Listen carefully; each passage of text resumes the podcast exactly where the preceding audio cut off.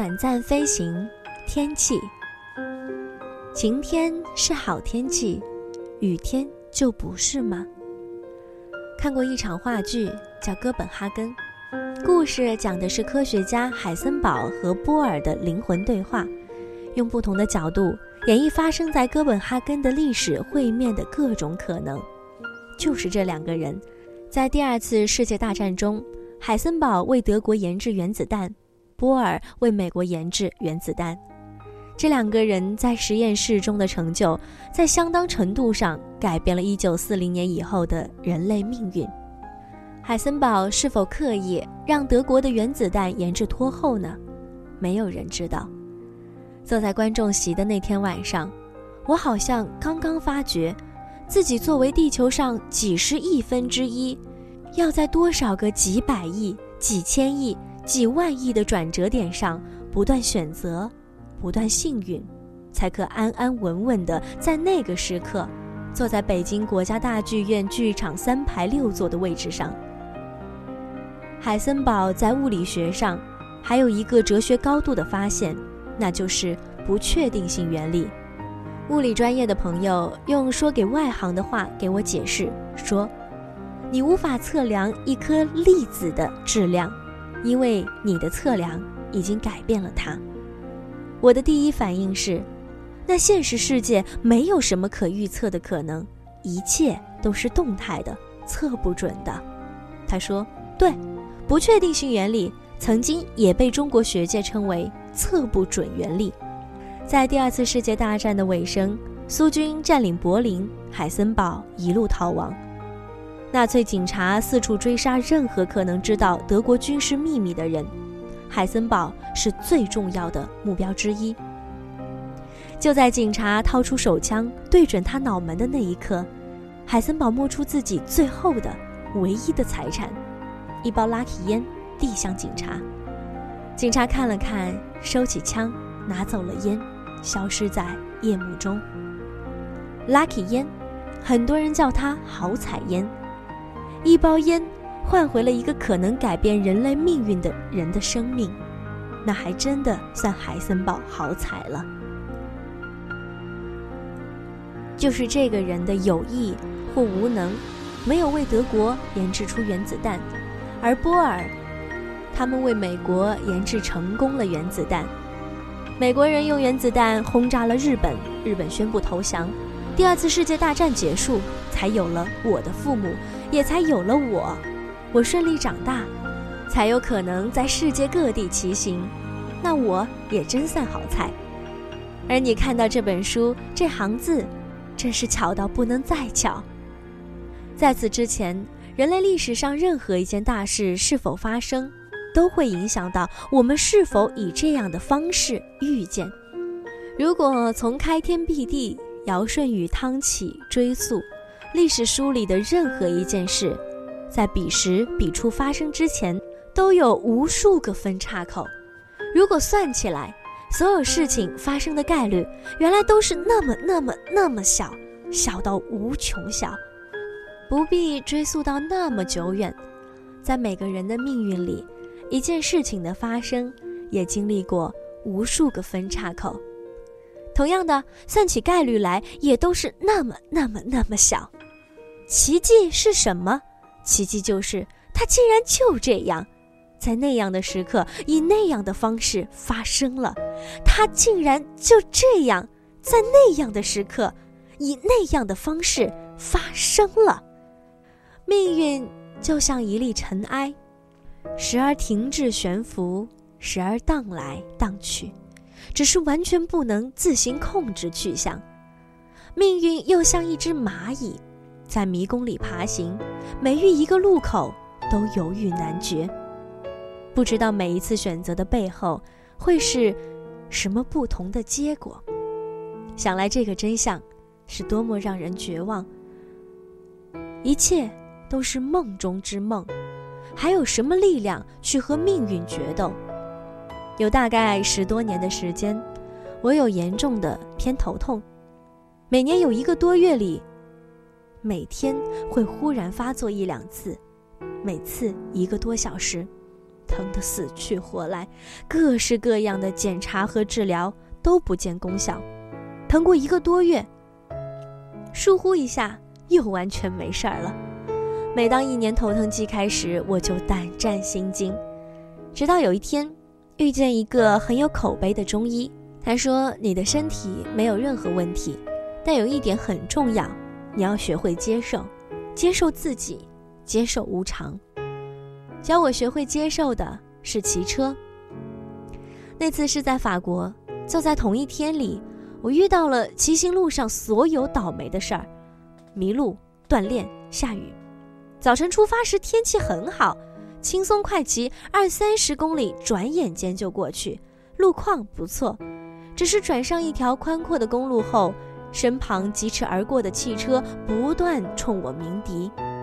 开始我以为那是打招呼。法国人对长途骑车的人总是很友善，我也冲司机挥手致意。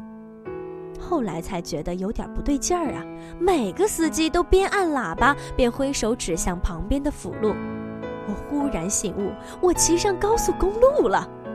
大部分国家的高速公路是没有收费站的，我不知道骑上的是什么路，即使偶有标识法文的，我也看不懂。从巴黎出发前，朋友就告诉我，自行车骑上高速公路是违法的，要拘留。还教我一招，说如果不小心骑上去，遇见警察，不懂法文是优势，还要装作一点儿都不懂英文，那警察一般就会放你走人。趁着呼啸的警车还没开过来抓人，我赶紧停下来，把车推下路基，转上辅路。然后你猜对了。很快，在法国发达的公路网上，我就不大确定自己到底骑在哪条路上了。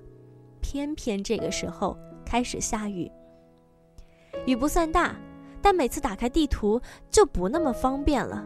要补充一句，那时候手机的导航还不怎么好用呢，岔路很多，我心神不宁地绕来绕去。到了一个不大的上坡，只听“咔”的一声，脚上立刻没了阻力。回头一看，只见断了的车链像条死蛇，趴在坡中间。我的修车技术实在是乏善可陈，出发前才急匆匆地翻了翻说明书。一个高手懒洋洋地教给我几个要点，他晃荡着扳手说：“知道个大概骑就行了。荒郊野外的车一坏，什么都学会了；坏个七回八回的，水平就能赶上专业技师了。”远近看不到避雨的地方，只好埋头钻研说明书。雨水一会儿就打湿了纸，我站起来拦车，专门拦那些车上架了自行车的汽车。一辆旅行车停下，走下来一对夫妇。男的一看到躺在地上的车，就明白我的麻烦，可是他也没搞明白怎么把链条接起来。两个满手油污的人正相对无语地琢磨着。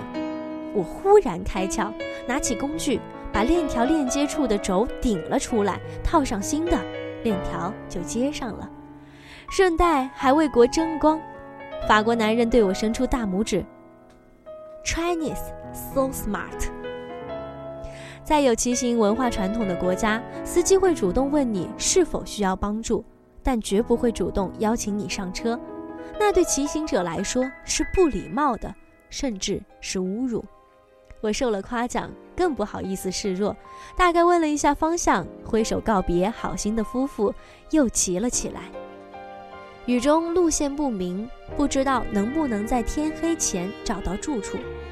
我骑得心慌意乱，还胡乱担心会不会被淋到感冒，会不会后续行程全部因病断送。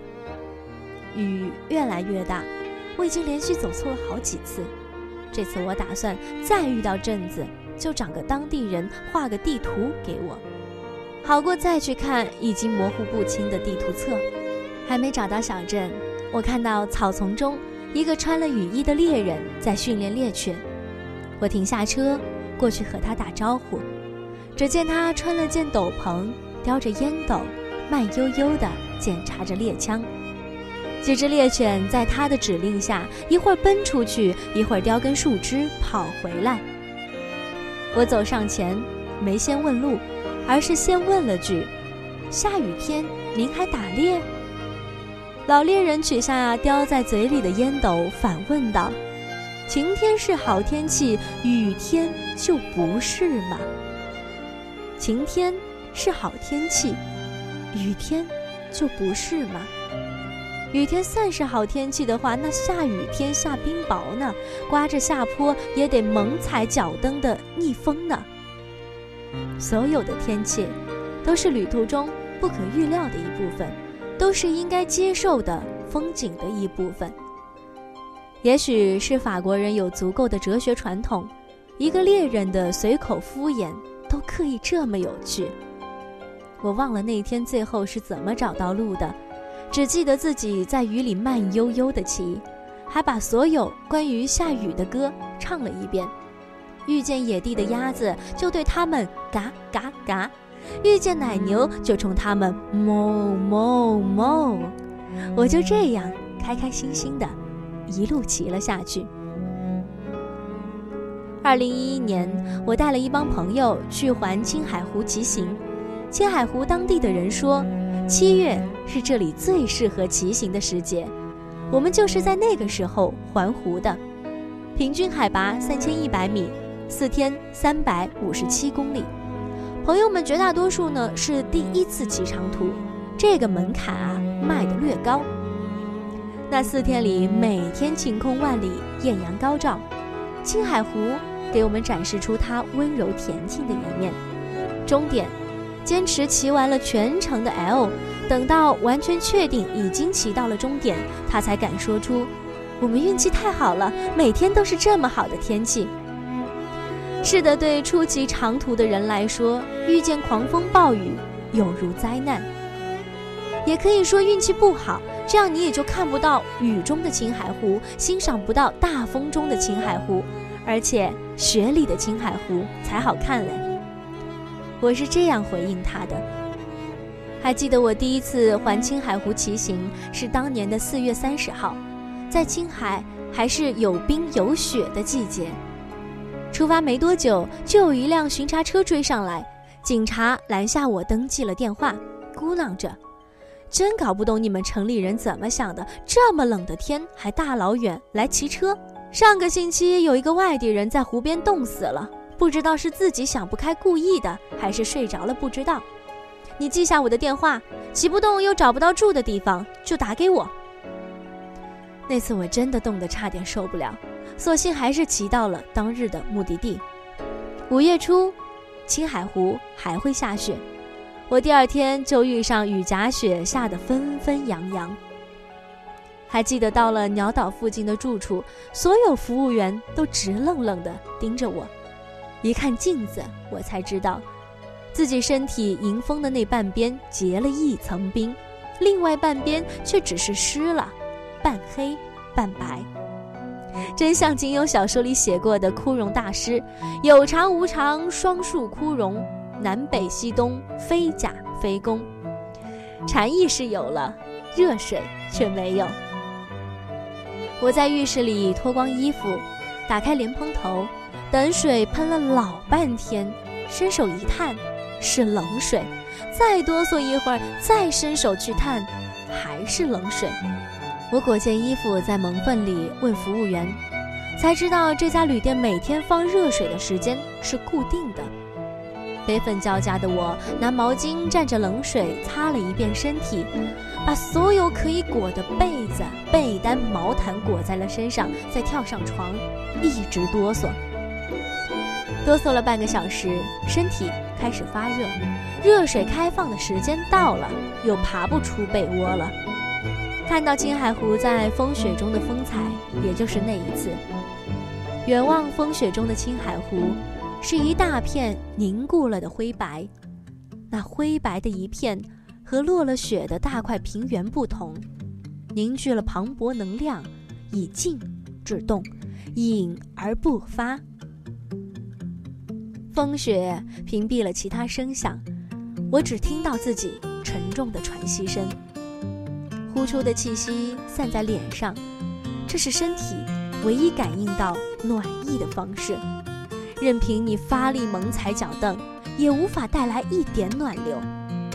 骑进水边的时候，我却发现青海湖并不平静。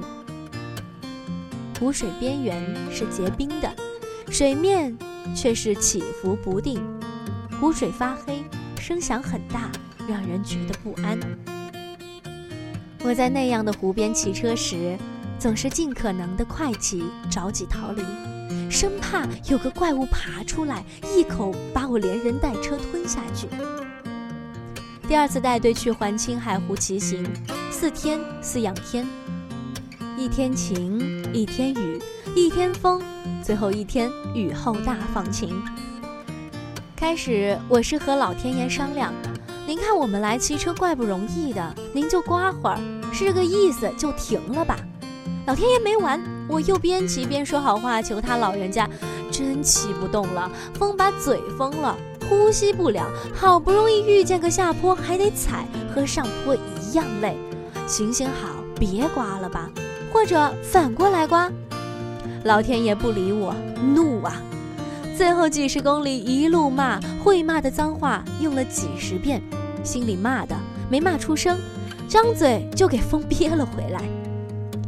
刮大风那天上午，我们顶风骑了八十公里，队友 F 脸色煞白，跌跌撞撞冲进饭馆，连吃了两海碗面条后，才缓过点劲来。有了力气，在餐桌上怒指苍天无眼，那是最艰难的一天，也最难忘。那年的环湖，队友都记得特别清晰，所有的细节都能一点一点逐步还原。付出最多的那次，总是得到最多的那次，就像就像恋爱。最后一天开始还有雨。后来蓝天跟在我们车后，好像车后系着一根长绳，扯着天幕，慢慢把满天的乌云扯了开去。蓝天碧涛是落幕的定格。站在路边望向远方，晚霞在草原尽头染红了天空。我们都不再说话。大洋路不长，只有三百多公里，真巧。一切都是那么巧，和哥本哈根一样，这段路也和世界大战相关。是第一次世界大战后，澳大利亚政府为了给退伍军人安排就业所开发的项目。公路沿大西洋而筑，蜿蜒山中，干净朴素，毫无花哨。从头到尾，路况几乎一模一样的好，景色也是，山里是安静的树木。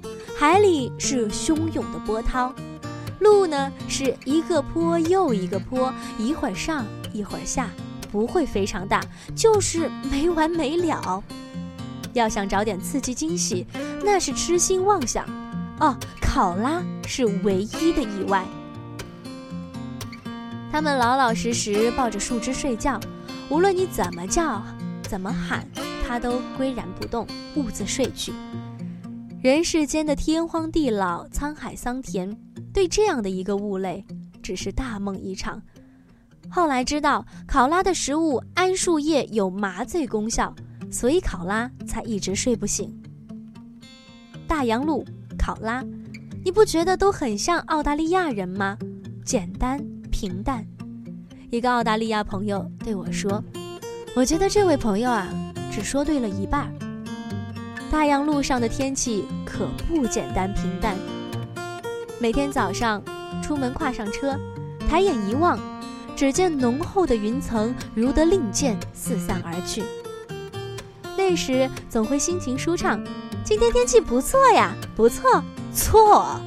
一进到山里，大洋路上的天气像一个不自信的情人，忽而暴虐，忽而温柔，变幻频繁，完全不可以按天气作为周期。只能以二十分钟来计量。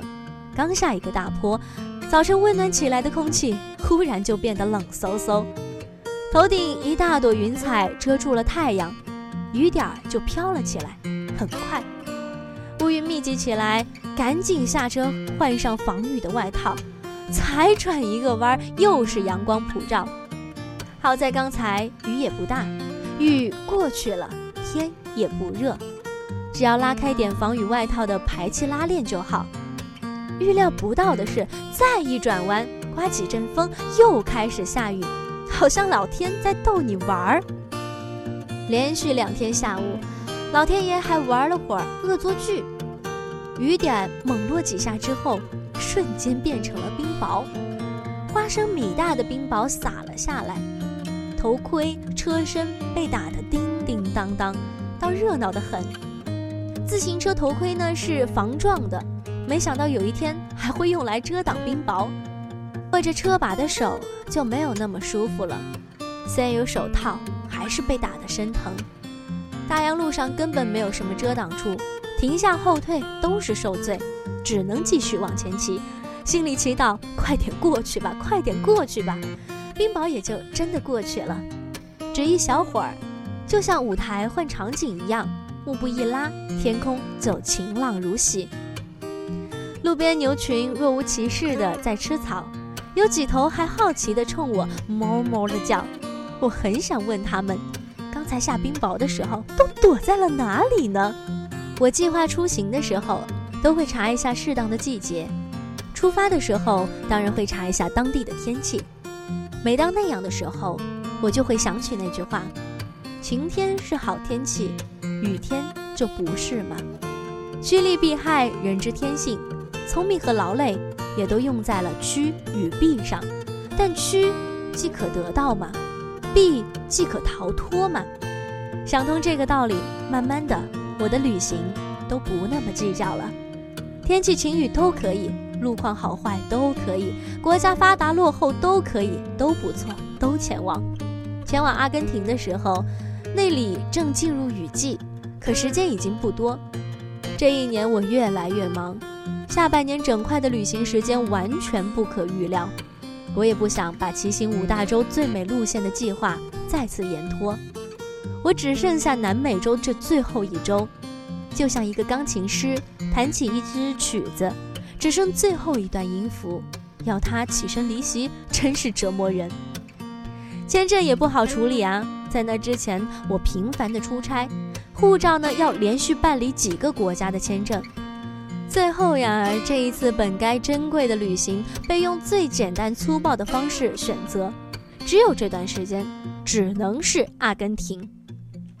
从布宜诺斯艾利斯飞往巴里洛切的飞机上，空空荡荡，起飞时阳光灿烂，还没落地，舷窗上却已经拉满水线。走出机场，只见原野之上雨雾连绵，雨季像性格沉默的朋友。冷冷地看着我的到来。那几天的早上吃过早餐，我就像在晴天一样坦然推出自行车，只多了一个程序，是穿雨衣，然后骑入雨雾之中。所以阿根廷骑行的印象，第一应该是满嘴的沙子，因为下雨满地泥沙，泥沙被前轮带起来，刚好送进嘴巴里。我只好一会儿把脑袋歪左边，一会儿又歪右边，但还是要不停地吐口水，一路呸呸呸。第二就是无边无际的水汽，雨雾笼罩着湖面、树林、山坡，还有前方的路，四野无人，如同梦中。有一日天气大晴，放开速度，纵情狂骑，反而觉得不够真实，不够阿根廷。我甚至怀疑那天是否真实存在。是不是我在阿根廷某天晚上的一场梦呢？当然，雨天会麻烦很多，衣服会湿，包要额外的做防水，车会打滑危险，热量消耗快。可是山里会幽静，湖水会迷蒙，树林会翠绿，风景会不同。你听得到头盔上的水滴下来，在你的思绪里轰然作响，就像沉思者在地下溶洞中。静坐所听到的那样，那天骑上山脊，雨势稍停，前方岔路，一边指向智利，一边指向圣马丁德洛斯安蒂斯。这里植物茂盛，又在雨水充足时节，每一样都长得舒展大方。我见识浅薄，尤其在生物辨识上，只好说那棵树、那片草，却叫不出名字来。南美生物本来就和我熟悉的中国植被样貌迥异，这样一来显得更是神秘。时近傍晚，雾气升腾，树林很快融入其中，林海成了雾海。再远一些，山谷的雾和山上的云混沌一体。我想，也许世界开始的时候就是这个样子吧。林中传来几声鸟叫，鸟儿大概是饿了，在试探雨是不是真的要停，好出来觅食。鸟鸣在树林里回响，山中越发显得幽静。这道儿，若是林中走出来一个山怪，或是湖里冒出来一个水神，只需要唤一下我的名字，微微冲我招一招手，我一定弃车尾随而去，从此遁世不出。还有一次短途，我和几个朋友在北京郊区，也是雨天，但雨并不大，大的是雾，满山满谷的雾，像烟一样，挥下手，雾随袖飘散。前后车距不到两米，看不清人形。之前疏忽都没带尾灯，有汽车小心翼翼地慢慢驶过，车灯全部打开，也要很近才可以看得到。路是上坡，骑友一起喊着“一二三四”，节奏一致，踩踏往前。心里暗自庆幸，不是大下坡，否则更危险。心里只顾提防大雾的危险。更看不到坡的高度，踏平慢而稳定，反而很容易的骑到山顶。汗水浸透了骑行服，大家坐下来喝水。山风吹来，雾徐徐散去。我们齐齐发现，原来国画山水如此写实，水墨就是雾散后的山色。待雾如收网一样笼网山后，我们骑上车。如滑翔的鸟儿，急速沿公路而下。要是山下看得到，一定以为我们从云中飞来。我还没有在冰雪之上骑行过呢，那应该要宽阔防滑的轮胎、防结冰的雪镜、保暖防水的骑行服、手套也得特制，又保暖又灵活。然后在一望无垠的雪国慢慢前行。要是雪厚，有时候还得推行吧。下坡时候一定会翻很多次车，摔很多跟头，也可能一下人车两路短暂飞行，爬起来就已经鼻青脸肿了。我想那一定很有意思，一定有很多乐趣，是现在的我无法想象的乐趣。在出发之前呀，有一些事情是可以想象的，比如会有天气变化，会累，会看到很美的山和水，但更多是无法想象的。比如，当一大朵云彩移过来，把影子投射在刚好停下来的你的身上，那时候海正平和，深蓝不语。再比如，雾正纳入山谷，你有点饿了，边骑边看测速器上的数字，估摸要到达的时间。再比如，雨忽然大了起来，你无处可逃，仓皇中停在一棵树下，明明是下午，天却黑了。闪电在远处无声地划了一下，你还在想要不要冲出去继续骑？噼啪一声，雷就在耳边炸了，心里好慌。多巧呀！那些时刻，你就恰好在那个国家那条路上的那个地方见过那样的风景，再不会被重复，永远不会。想到这一点，每次出发，我就觉得路上遇见的一切都是我期待发生的部分。对于这本书《短暂飞行》，我最喜欢的那一句话：“晴天是好天气，雨天就不是吗？”特别激励人心。晴天、雨天都是天气的一部分，喜怒哀乐都是人生的一部分，酸甜苦辣也都是味道的一部分，缺少一个都不能算是完整，都要体验，都要接受，都要享受。人生因为无限变化和变幻莫测，才令人激动。赤橙黄绿青蓝紫，柴米油盐酱醋茶。因为无法想象，所以才会有期待；因为有期待，才会有动力。短暂飞行，我觉得是心随着身体在飞行。人是飞不了的，但是心却可以飞。心有多大，人就可以去多远。之所以是短暂的，是因为我们没有办法真正的抛却所有的事情。但是就算是短暂的，却也是刻骨铭心的，至少证明我们曾经疯狂过。